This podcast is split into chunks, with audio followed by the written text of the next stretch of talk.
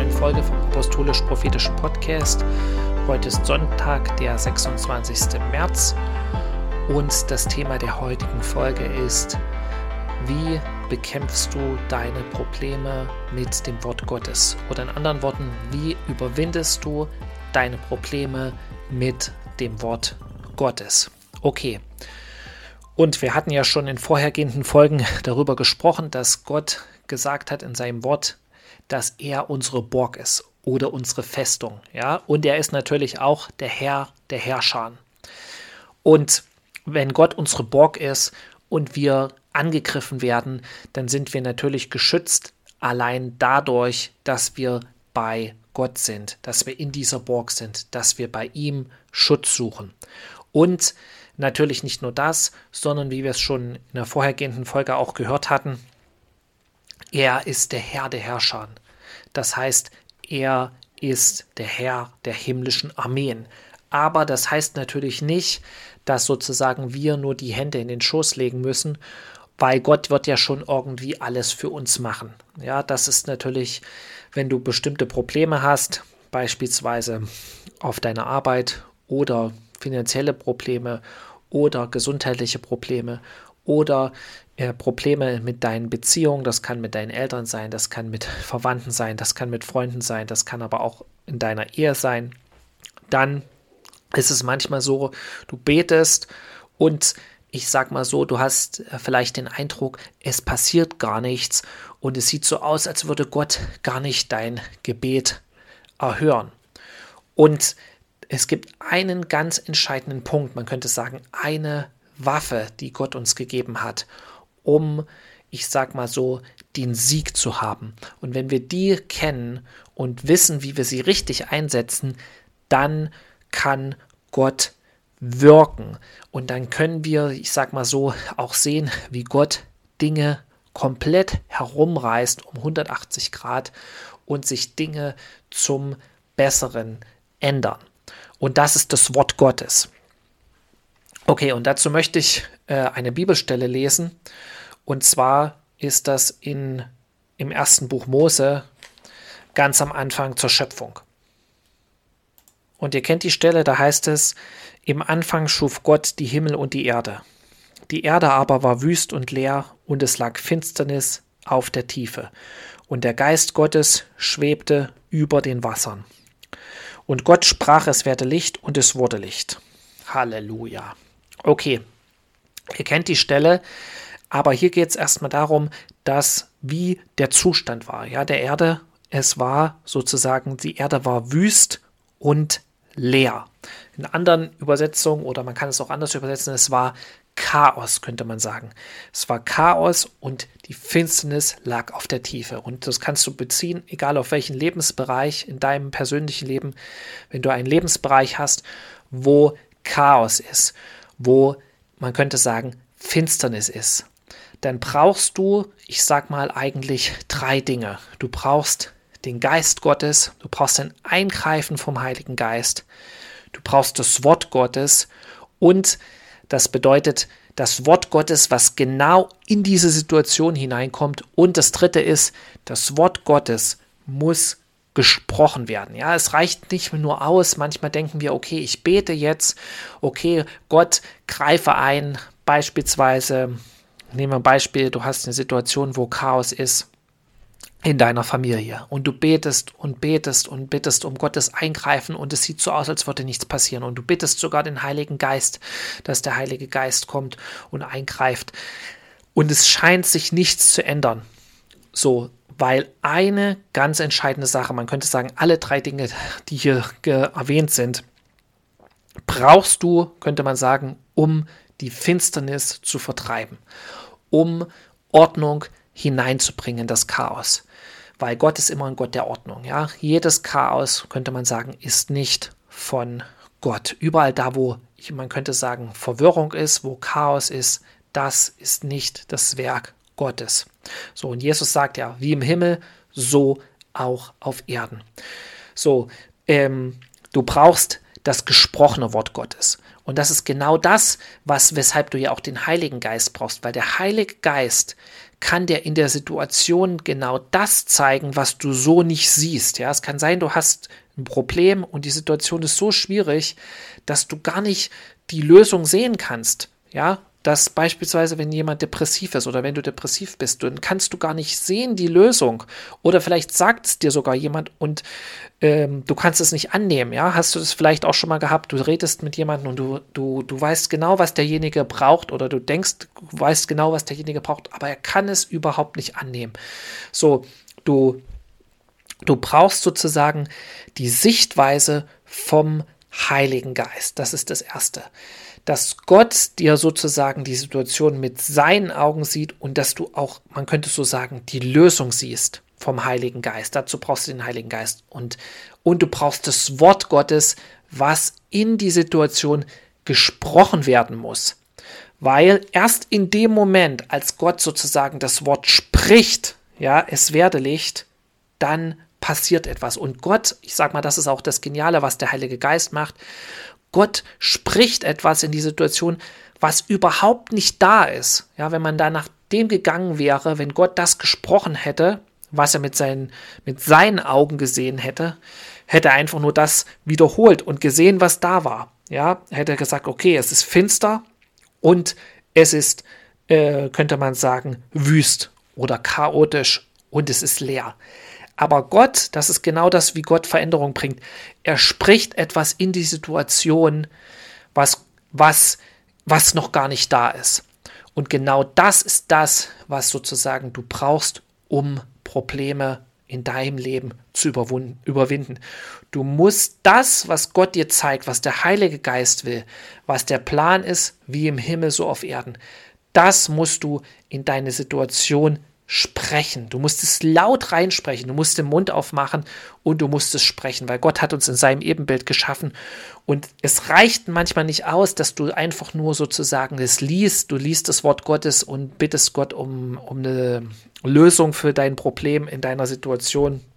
Und dann kriegst du sozusagen vielleicht auch eine Offenbarung, während du das Wort Gottes liest. Und äh, intellektuell verstehst du, okay, das ist das, was ich machen soll.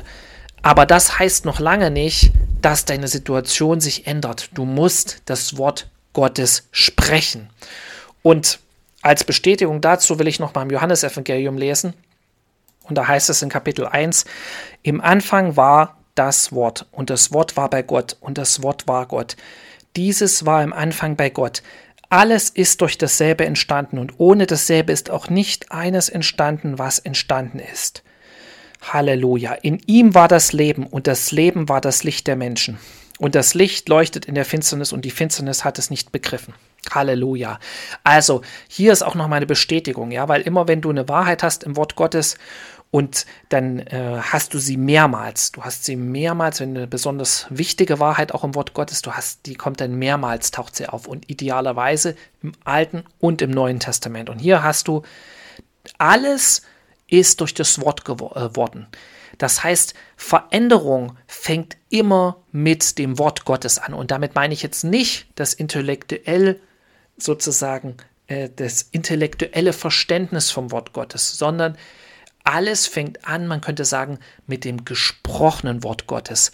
Mit dem gesprochenen Wort Gottes. Weil, wie gesagt, das gesprochene Wort Gottes, was dir sozusagen der Heilige Geist eingibt, so wie sozusagen wenn der als der Geist Gottes über dem Wasser schwebte, der Geist Gottes muss über deiner Situation brüten und schweben. Und dieses eingegebene Wort, das sprichst du aus, auch wenn die Realität noch komplett anders aussieht, weil dadurch kommt das Leben Gottes in die Situation und die Veränderung Gottes in die Situation. Genau. Okay, und wir lesen uns noch dazu noch eine Bibelstelle an, äh, gucken, lesen noch eine Bibelstelle durch und gucken uns noch eine Stelle an. Und das ist im Epheserbrief. Und das kennt ihr, das ist äh, im äh, Kapitel 6. Da geht es um die Waffenrüstung Gottes. Ich lese jetzt nicht das, den gesamten Abschnitt, aber äh, ein Stück davon. Vers 10. Im Übrigen, meine Brüder, seid stark in dem Herrn und in der Macht seiner Stärke. Zieht die ganze Waffenrüstung Gottes an damit ihr standhalten könnt gegenüber den listigen Kunstgriffen des Teufels. Denn unser Kampf richtet sich nicht gegen Fleisch und Blut, sondern gegen die Herrschaften, gegen die Gewalten, gegen die Weltbeherrscher der Finsternis dieser Weltzeit, gegen die geistlichen Mächte der Bosheit in den himmlischen Regionen. Das heißt, es gibt Mächte, die heißen nicht nur Mächte, weil sie so genannt werden, könnte man sagen, sondern weil sie tatsächlich mächtig sind. Ja, die Finsternis hat eine Macht, eine Kraft, die nicht zu unterschätzen ist. Und darum brauchen wir ja die Kraft und die Macht, könnte man sagen, Gottes. Und eine ganz wichtige Sache, das ist in Vers 17, und nehmt auch den Helm des Heils, jetzt kommt es gleich, und das Schwert des Geistes, welches das Wort Gottes ist. Das heißt hier auch nochmal, das Wort Gottes das Wort Gottes und damit ist auch das nicht nur das geschriebene Wort Gottes und das intellektuelle Verständnis vom geschriebenen Wort Gottes gemeint, sondern das gesprochene Wort Gottes ist wie ein Schwert. Es ist ein Schwert. So, und ich sag mal, welcher, wenn, wenn äh, Gott auch der Herr der Herrscher genannt wird, welcher Feldherr würde seine Soldaten unbewaffnet in den Kampf schicken? Ja, das würde niemand machen. Das wäre total verantwortungslos und du weißt schon von vornherein, dass, ich sag mal so, äh, du den Kampf nicht gewinnen kannst.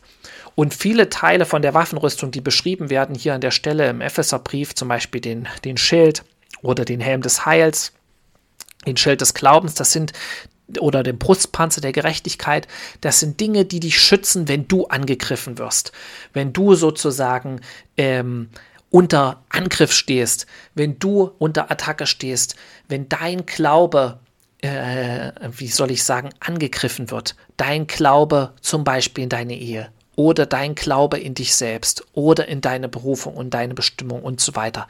So, und du Zweifel hast. Das sind, könnte man sagen, Teile der Waffenrüstung Gottes sind für die Defensive gedacht, um dich zu schützen. Ja, wenn du einen Schlag abkriegst, äh, dann äh, trifft es dich nicht tödlich, sondern es trifft nur die Rüstung. Die Rüstung wehrt es ab.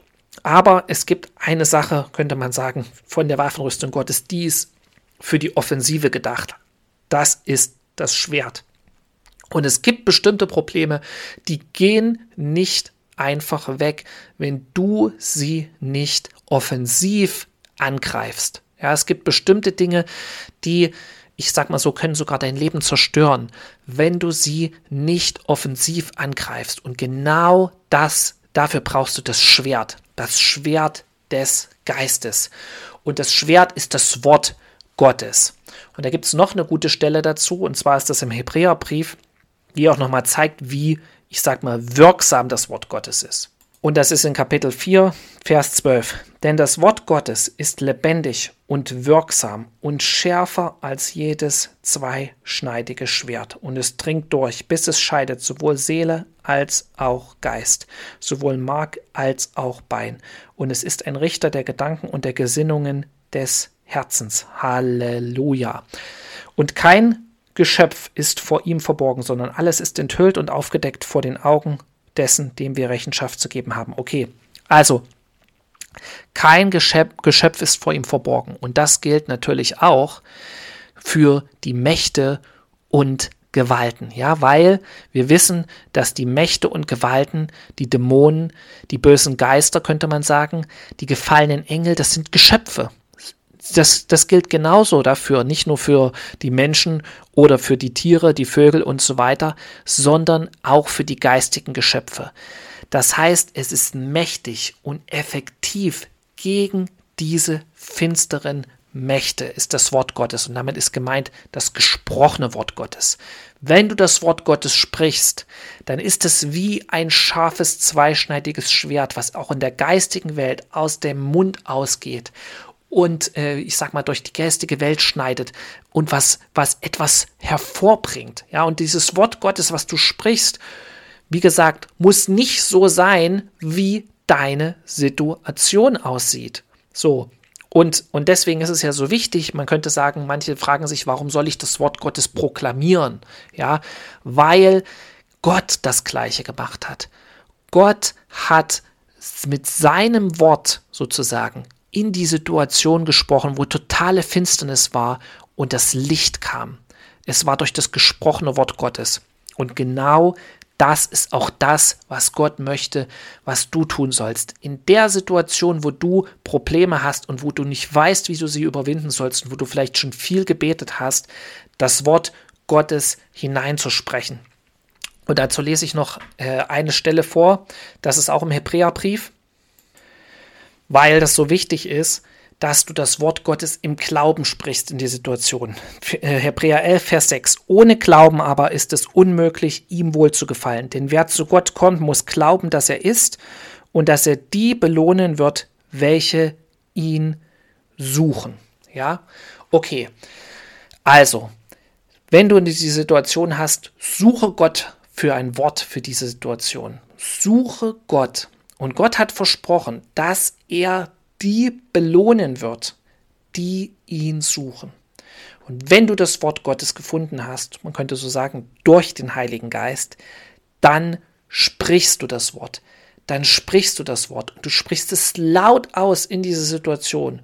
Und du wirst sehen, dass das Wort Gottes, was gesprochen ist, im Glaube, bringt die Veränderung das Wort Gottes, was dir vom Heiligen Geist auch gezeigt wurde, es bringt die Veränderung. Und ich habe das neulich auch auf Arbeit erlebt. Ich hatte Situationen wieder, ähm, wo ich einfach so eine, ich sag mal, Ungerechtigkeit erlebt habe und mich auch ungerecht behandelt gefühlt habe. Und ich, es hat mich, hat mir keine Ruhe gelassen. So, die ist eine Situation, die mich schon seit Monaten beschäftigt hat. Und Gott hat auch schon ganz viel in die Situation reingesprochen und mir gesagt, äh, man könnte sagen, was ich tun soll. Und trotzdem, ich hatte keine Ruhe. Ich konnte sogar nicht richtig schlafen, bin nachts aufgewacht, konnte nicht wieder einschlafen. So. Und dann hatte, habe ich diesen Eindruck gehabt, und das weiß ich, das war jetzt, äh, war vom Heiligen Geist, äh, Psalm 23 einfach zu beten, zu sprechen sozusagen. Ja, obwohl meine Situation, könnte man sagen, gar nicht oder anders aussah in gewisser Weise. Zumindest auf diese Arbeitssituation be bezogen. Und dann habe ich das einfach äh, gebetet und äh, der Herr ist mein Hirte. Laut gebetet, mir wird nichts mangeln. Er lässt mich lagern auf einer Grünaue und führt mich zum Ruheplatz am Wasser. Er stillt mein Verlangen. Er leitet mich auf rechten Faden, treu seines Namens und so weiter. Ja, und dann wirklich ohne Quatsch, fast, man könnte sagen, am nächsten Tag oder zwei Tage später, ich weiß es gar nicht mehr genau, habe ich gemerkt, wie die Situation sich verändert hat und wie auf einmal ich mit diesem Kollegen anders umgehen konnte, beziehungsweise wie er auch anders mit mir umgegangen ist. Und obwohl äh, ich sag mal so, wir gar nicht gesprochen hatten und man könnte so sagen, das Problem nicht aus der Welt geschafft hatten, weil etwas in der geistigen Welt passiert war. In der geistigen Welt sich etwas verändert hat. Und das kannst du genauso machen. Wenn du Mangel hast, das bedeutet nicht, dass du sozusagen zu Gott immer gehst und sagst, ja Gott, mir geht's so schlecht, ja Gott, ich habe hier Mangel, ja Gott, ich habe da Mangel, ja Gott, dies und jenes äh, ändert sich nicht. Weil das ist nämlich genau das, du sprichst dann, so ist die Situation, als würdest du das zementieren. Nein, du sprichst das rein, was eigentlich der Wille Gottes für dich ist. Und das ist zum Beispiel, dass du keinen Mangel hast, wie es im Wort Gottes geschrieben steht. Ja, es ist gemäß der Schrift, der Herr ist mein Hirte. Mir wird nichts mangeln. Und das ist bezogen auf deine Arbeit, das ist bezogen auf deine Ehe, das ist bezogen auf deine gesundheitliche Situation, das ist bezogen auf jeden Lebensbereich. Ja, wenn du nicht zur Ruhe kommen kannst, dann proklamiere das. Er führt mich zum Ruheplatz am Wasser. Ja, wenn du wie sozusagen umhergetrieben bist und du, du, ähm, wie soll ich sagen, nichts scheint sozusagen dich auszufüllen. Er stillt mein Verlangen und so weiter. Das ist jetzt nur ein Beispiel. Ja, es kann in deiner Situation eine andere Bibelstelle sein, aber ich habe gemerkt, wie sofort oder einen Tag später oder zwei Tage später, wie gesagt, ich kann mich nicht mehr haargenau erinnern, aber ich glaube, es war der Tag danach, wie sich etwas verändert hat. Nachdem ich das Wort Gottes in die Situation gesprochen habe. Und dann will ich mit einer Bibelstelle abschließen. Und zwar ist das im Lukas-Evangelium. Und das ist, als Jesus in der Wüste vom Teufel versucht wurde. Ja, da sagt er ähm, in Vers 8, Kapitel 4, Vers 8, und Jesus antwortete ihm und sprach, Weiche von mir, Satan, denn es steht geschrieben, du sollst den Herrn deinen Gott anbeten und ihm allein dienen. Ja, Jesus selbst hat durch das Wort Gottes den Sieg bekommen. Durch das Wort Gottes in schwierigen Situationen, ja, als er in der Wüste war und versucht worden. Das war äh, eine schwierige Situation, weil er war geschwächt durch das Fasten, durch das Gebeten und er wurde versucht, egal wo du jetzt bist, in welcher, könnte man sagen, schwierigen Situation, du bekommst den Sieg durch das gesprochene Wort Gottes. Und diese Stelle gibt es ja auch noch in mehreren Evangelien, auch im Matthäus-Evangelium zum Beispiel sieht man, was danach kommt, nachdem er das gemacht hat. Ja, es heißt, ähm, ich lese es nochmal im Matthäus-Evangelium, ähm, Kapitel 4, Vers 10, da spricht Jesus zu ihm, weiche Satan, also wie im Lukas-Evangelium, denn es steht geschrieben, du sollst den Herrn, deinen Gott, anbeten und ihm allein dienen. Vers 11, was passiert? Ja, der Satan ist kein Mensch, der Satan ist ein Geist. Er hört das Wort, was aus Jesus seinem Mund geht, weiche von mir Satan, ja, du kannst es auch sagen, weiche von mir Satan, weiche von meinen Kindern Satan, weiche von meiner Ehe Satan, weiche von meiner Arbeit Satan, weiche von meinen Finanzen Satan, weiche von meinem Körper Satan. Als er das spricht, passiert es. Und was passiert als nächstes? Passiert was in der geistigen Welt, ja, weil das Wort Gottes, wie gesagt, schärfer als ein zweischneidiges Schwert ist und kein Geschöpf vor ihm verborgen ist, genauso auch nicht der Teufel weil er auch ein Geschöpf ist. Was passiert als nächstes? Vers 11. Da verließ ihn der Teufel und siehe, Engel traten hinzu und dienten ihm. Ja, du brauchst Gottes übernatürliches Eingreifen, Gottes übernatürliche Hilfe. Und das ist passiert, nachdem Jesus das Wort gesprochen hat. Und genauso wird es auch bei dir sein. Also in diesem Sinne wünsche ich euch einen guten Start in die Woche wo auch immer ihr Probleme habt, sucht Gott, bittet um das Wort, sprecht das Wort und ihr werdet erleben, wie er eingreift und Zeugnis geben können für andere, was Gott Großartiges in eurem Leben tut, getan hat und auch noch tun wird. Gott segne euch, habt eine gute Woche. Shalom. Amen.